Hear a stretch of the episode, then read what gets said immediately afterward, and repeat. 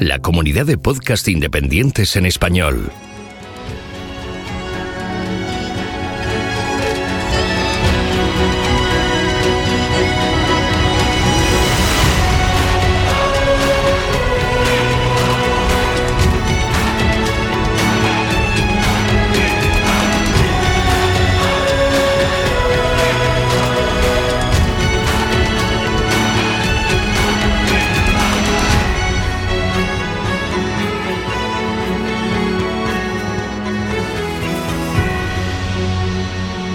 Bienvenido a GeoCastaway. Hola amigos de GeoCastaway, soy Fer Castaño. Espero que se encuentren bien. Vamos a empezar este nuevo año con noticias de mi amada Argentina y un nuevo titanosaurio que reclama por así el título del más grande saurópodo jamás descubierto. El artículo anunciando la mm, descripción y descubrimiento de este animal fue publicado por la revista científica Cretaceous Research en enero de este año. Aún sin nombre eh, oficial, este titanosaurio ha sido identificado como MOZPB 1221 y vivió hace unos 98 millones de años en lo que hoy es la provincia de Neuquén, en la Patagonia Argentina, y consiste en un ejemplar del que han recuperado eh, unas 24 vértebras de la cola y huesos de la cintura pélvica y pectoral. Descubierto originalmente en el año 2012, Parte del esqueleto de este ejemplar se encontró bastante articulado y aunque todavía no se han hallado eh, huesos largos como el húmero o el fémur de este animal, se han podido realizar estimaciones de la masa corporal del mismo basándose en la comparación frente a otros huesos que sí se encontraron. De esta forma, se pudo observar que la altura dorso-ventral máxima en la sección proximal de la escápula de eh, este nuevo titanosaurio es un 17% más alta que en el Patagotitan, considerado hasta ahora el eh, saurópodo más grande que vivió en este planeta, también descubierto ah, en Patagonia.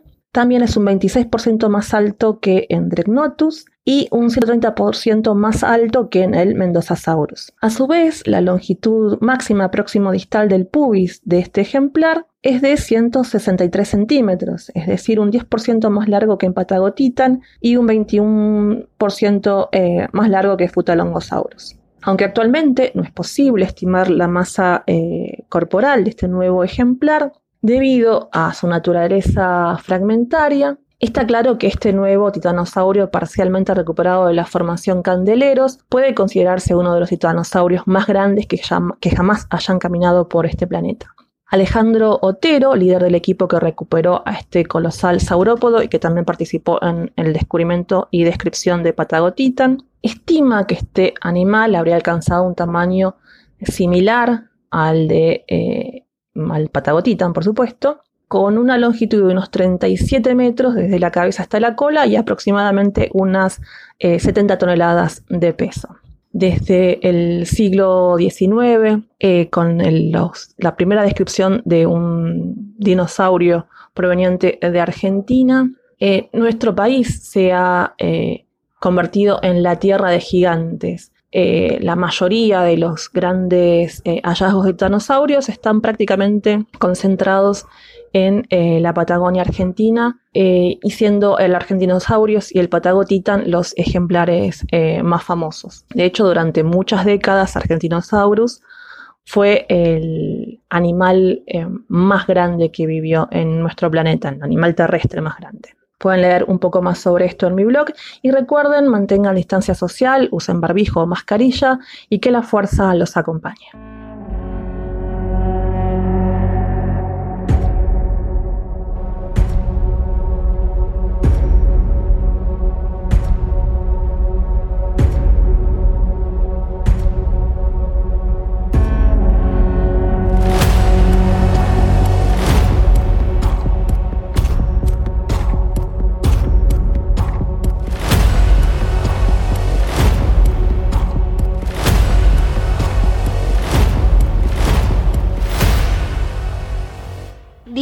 Lo olvido, enséñame y lo recuerdo, involúcrame y lo aprendo. Hola, geonáufragos. Somos Germán y Mario, bienvenidos en Geopeques. Aquí estamos un mes más con nuestra cita con la geología y los más pequeños. Este mes queremos hablar de minerales. Esas cositas tan preciosas que tenemos por casa, de colores y formas espectaculares. Y que cuidado con el que rompa alguno. ¡Oh! Cuidado, cuidado, cuidado, cuidado. Bueno, queremos hablar de minerales porque los seres humanos, aunque no nos demos cuenta, utilizamos un montón, ya no solo minerales, ¿no? Rocas, etcétera, en nuestra vida cotidiana, ¿vale? Aunque sea indirectamente. Por ejemplo, para el móvil este que tenemos aquí, este smartphone, se han necesitado un montón de minerales de todo el mundo, de todo nuestro planeta Tierra, para, para poder hacer ese teléfono móvil. Pero bueno, Mario, dinos qué es un mineral. Un sólido homogéneo. Se forma por procesos naturales y generalmente inorgánicos, con una composición química definida que a veces no es fija, y presenta una disposición atómica ordenada, es decir, posee una estructura cristalina.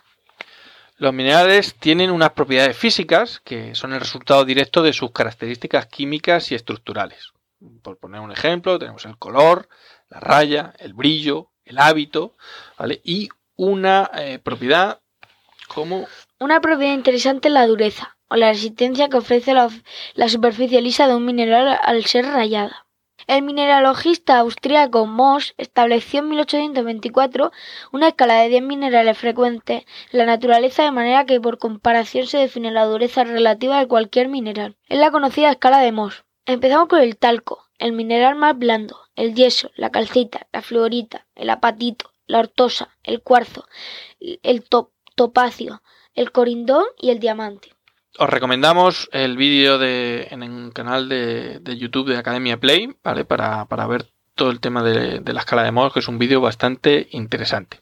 Bueno, ¿y cómo clasificamos a los minerales? Pues las clasificaciones más comunes o la clasificación que se utiliza habitualmente es según su composición química, ¿vale? Y según esta, esta composición química tenemos siete grandes grupos eh, químicos principales. ¿Vale? El principal de todos, el más abundante, son los silicatos, ¿vale? ya que el, el silicio y el oxígeno son los elementos más comunes de la corteza de la corteza terrestre, ¿vale? Se combinan bien estos dos elementos para formar eh, minerales y de esta manera tenemos el cuarzo, las micas como la biotita o la, o la moscovita, la lepidolita o el olivino, ¿vale? Como mm, minerales ejemplo de este, de este grupo. Pero bueno, tenemos más grupos como hemos dicho. Los minerales que están compuestos de átomos de un solo elemento se denominan completos nativos, elementos nativos, como el oro, la plata, el cobre o el diamante. En la naturaleza los átomos de carbono se unen al oxígeno para formar el ion carbonato. Estos iones se combinan con cationes metálicos para formar minerales de carbonato como la calcita, el aragonito, la azurita y la malaquita. Los óxidos son aquellos minerales en los que el oxígeno se combina con uno o más metales. En esta clase de eh, mineralógica existen eh, minerales de gran importancia económica, ya que tenemos los, del- los minerales de hierro, cromo, manganeso, estaño y aluminio. La magnetita o el corindón son dos ejemplos de minerales del grupo de los óxidos. Los minerales que componen la clase de sulfuro están compuestos por cationes metálicos combinados con azufre. Los sulfuros forman un grupo importante de minerales que incluye la mayoría de los minerales de hierro, cobre, níquel, plomo, cobalto, zinc y plata, como la pirita o la galena. En el grupo de los haluros eh, se incluyen aquellos en los que los elementos de cloro, bromo, flúor y yodo se combinan con uno o más metales. Ejemplos de estos minerales son la halita y la fluorita. Y por último tenemos los que los metales que se combinan con el sulfato, ¿vale? En este caso eh, está la varita, el yeso o la anhidrita como minerales principales. Eh, como hemos mencionado al principio, los seres humanos utilizamos un montón de, minerales a lo largo de nuestra vida, ¿vale? Hay una frase bastante llamativa y que me gusta mucho que es que si no se cultiva, se extrae de una mina, ¿vale? Si no es algo que, que sea que se extraiga normalmente de la agricultura, pues al final se extrae de una, mina, de una cantera, etcétera.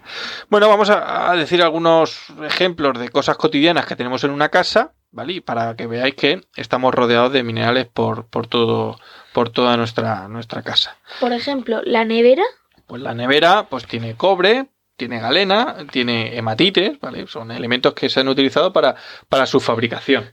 la lámpara, Pues una lámpara tiene golframita en la bombilla, ¿vale? Y también tendrá cuarzo. y los cosméticos, los cosméticos, todas las cosas de salud, pues mm, tienen talco, aparte del talco para los bebés, que se utiliza mucho, y micas, ¿vale? el lápiz, Grafito. Eso ya lo sabía yo. Ah, vale. ¿Y la alfombra? Pues una alfombra puede tener, para conseguir los tintes, ¿vale? Los colores de los tintes, pues, pues podemos obtenerlo de la cromita o de la esfalerita. ¿vale? Estos son solo unos ejemplos, pero bueno, en los enlaces que os dejaremos podéis ver un montón más de ejemplos de, de minerales que tenemos en, nuestro día a día o en nuestra casa. Y bueno, curiosidades de los minerales. A ver, Mario, em, ¿el hielo lo consideras un mineral, sí o no? Sí. Sí, porque sabes la respuesta, canalla. sí, pues el mineral, o sea, el hielo lo podemos utilizar, lo podemos considerar como un mineral. De hecho, incluso ganó una competición en Twitter sobre eh, minerales, ¿vale? Porque el, el- el hielo, pues al final tiene, tiene una, un est- está en estado sólido, natural, una composición química definida, ¿vale? Y eh, tiene una disposición ordenada de, de sus átomos. ¿Vale? Por lo tanto, a lo mejor la mayoría de la gente puede pensar, "Buah, el hielo, pero sí, el hielo se No, puede considerar como, un en- mineral. No, porque como en los grupos que hemos visto no sale el agua, se pueden pensar que no. Bueno, pero sí que sale, al final el agua es H2O, podríamos considerarlo como un óxido, ¿no? Óxido, hidrógeno, no sé, eso ya es química, que ahí ya me pierdo, yo la química no es lo mío. Bueno, y también, entre el grafito y el diamante, Mario, ¿crees que hay alguna diferencia? ¿Tu madre crees que preferiría un grafito o un diamante? Viniendo de ti, cualquier cosa. Ah, sí, le da igual, ¿no? Claro, si se lo regalo yo, joder. Pues el grafito y el diamante tienen la misma composición química, es carbono, son- es carbono, pero le diferencia su estructura cristalina, su estructura, o sea, su ordenación eh, de, los, de los elementos de, de carbono, de tal manera que la estructura de los, de los, de los diamantes es una estructura tridimensional, ¿vale? Que lo hace mucho más duro que el grafito, ¿verdad? Sí. Bueno, yo la próxima vez le vamos a regalar a mamá un grafito y a ver si con eso se Que la conforma. gente que se encapricha con diamantes, Ah, no, no. hay que comprar grafito. Grafito, claro, hombre, grafito. Pon un grafito en tu vida, ¿no? Un grafito es para siempre, podríamos decir. Bueno, Bueno, en la, en la web os dejaremos unos cuantos recursos, ¿vale? Para que podáis trastear con el tema de los minerales. Páginas en español, páginas en inglés, bases de, de datos de minerales, con fotos, con un montón de sus propiedades, su composición química, etcétera, ¿vale? Ahí os lo dejaremos ordenadito para que podáis, podáis curiosear por la web. Y bueno, vamos a hablar del libro de este mes, una nueva adquisición, ¿vale? Que nos lo han traído los Reyes Magos, El Gran Libro de la Tierra, de editorial SM. Un libro con el que aprenderás que eh, qué es el sistema solar, cómo, es la Tierra por dentro, qué movimiento realiza nuestro planeta, qué hay en el interior de un volcán, qué es el clima, cómo surgió la vida y ha evolucionado a lo largo del tiempo, los periodos geológicos y muchas cosas más. Incluye más de 45 solapas, lengüetas, ruedas y pop-ups que lo hacen súper ameno. Pues también os dejaremos ahí el enlace a, a la web. Y nada, con esto terminamos y hasta la próxima. Y recuerda, ponle Geología a la vida. Adiós. Adiós.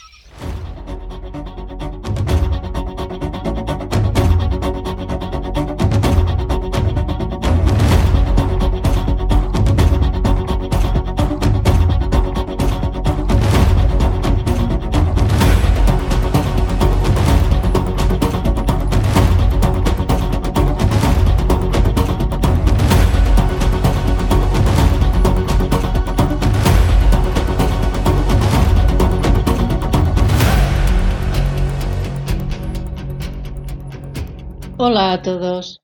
Hoy hablaremos de una empresaria e inventora llamada Martha Coston. Martha Jane Hunt nació el 12 de diciembre de 1826 en Baltimore, Maryland, Estados Unidos. Perdió a su padre siendo muy pequeña. Ella y el resto de su familia en 1930 se tuvieron que trasladar a Filadelfia, Pensilvania. Cuando tenía 14 años se enamoró de Benjamin Franklin Colston, de 19 años. Él era un prometedor inventor que dirigía el laboratorio de investigación de la, de la Marina norteamericana. Con 21 años, Benjamin fue contratado como supervisor de un laboratorio pirotécnico en el Navy Yard de Washington. Marta y Benjamin decidieron casarse en secreto y se fugaron a la capital. Las condiciones laborales y su retribución no eran muy buenas, y en 1847 Benjamin Constant renunció a su empleo y comenzó a trabajar en Boston Gas Company. Sin embargo, la excesiva exposición de sustancias químicas sin tener ninguna protección ocasionó un deterioro de su salud, falleciendo en 1848 con solo 26 años. Marta Coston, a los 21 años, se quedó sola, viuda y con cuatro hijos. Ante estas circunstancias, regresó a Filadelfia para vivir con su madre, pero en un periodo de dos años fallecieron su madre y dos de sus hijos. Se quedó sin dinero y sin medios para sobrevivir, y entonces decidió desarrollar un invento que su marido tenía en un papel guardado en un cajón. Consistía en crear una bengala que al explotar derramase varios colores para comunicar diferentes mensajes mediante unas combinaciones de, señales lumínicas. No fue fácil, Marta Coston tardó una década para resolver los problemas de esta investigación. Necesitó idear una carcasa resistente a las condiciones marítimas. Se hizo pasar por hombre para que confiaran en ella y así poder ponerse en contacto con diferentes pirotécnicos hasta conseguir las mezclas de diferentes compuestos químicos para generar colores. El rojo, el blanco y el verde fueron los colores elegidos para diferenciar los mensajes. Cada cohete estaba cargado con un solo color o una combinación de dos colores como son el verde y el blanco. Las diversas combinaciones de colores formaban un alfabeto de 10 números y caracteres especiales como principio y fin. Combinando estas señales podía interpretarse un mensaje predefinido. Esto posibilitó un canal de comunicación entre barcos durante la noche. La Armada de Estados Unidos probó las bengalas y fue un éxito. La Secretaría de Marina publicó un informe que confirmaba que era el mejor sistema de señalización en ese momento. Marta Coston logró la patente en 1859. Su marido figuró como titular del invento y ella figuraba con el título de administradora. Mientras esperaba que el Congreso estadounidense comprara la patente, ella comercializó las bengalas nocturnas en Reino Unido, Francia, Italia, Dinamarca y los Países Bajos. Incluso hoy en día, muchas embarcaciones utilizan las bengalas como aviso de emergencia, aunque esto no es el medio habitual de comunicación, porque con la llegada del siglo XX, la telegrafía inalámbrica y la radio ocuparon su lugar. Las bengalas fueron olvidadas incluso por las personas que mejor debían conocerlas. Cuando el Titanic se hundía, se lanzaron bengalas de aviso de color blanco y a intervalos irregulares.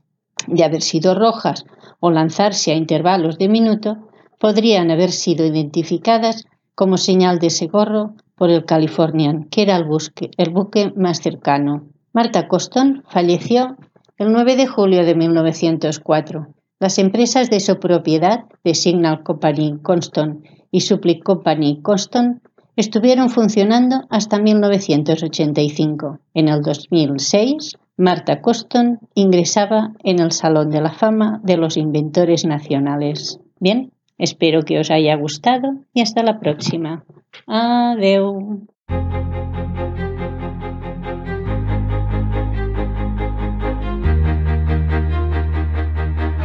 Envíanos tus comentarios, preguntas o sugerencias a geocastaway.gmail.com.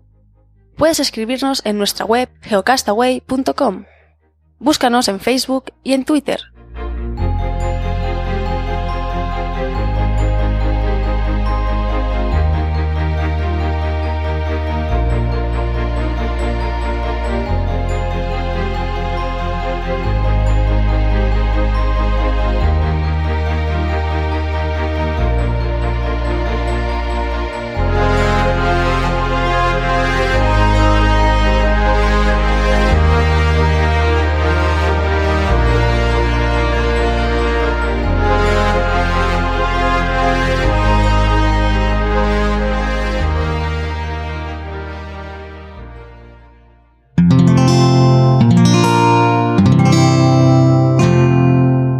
Escuchar más capítulos de este podcast y de todos los que pertenecen a la comunidad Cuonda en cuonda.com.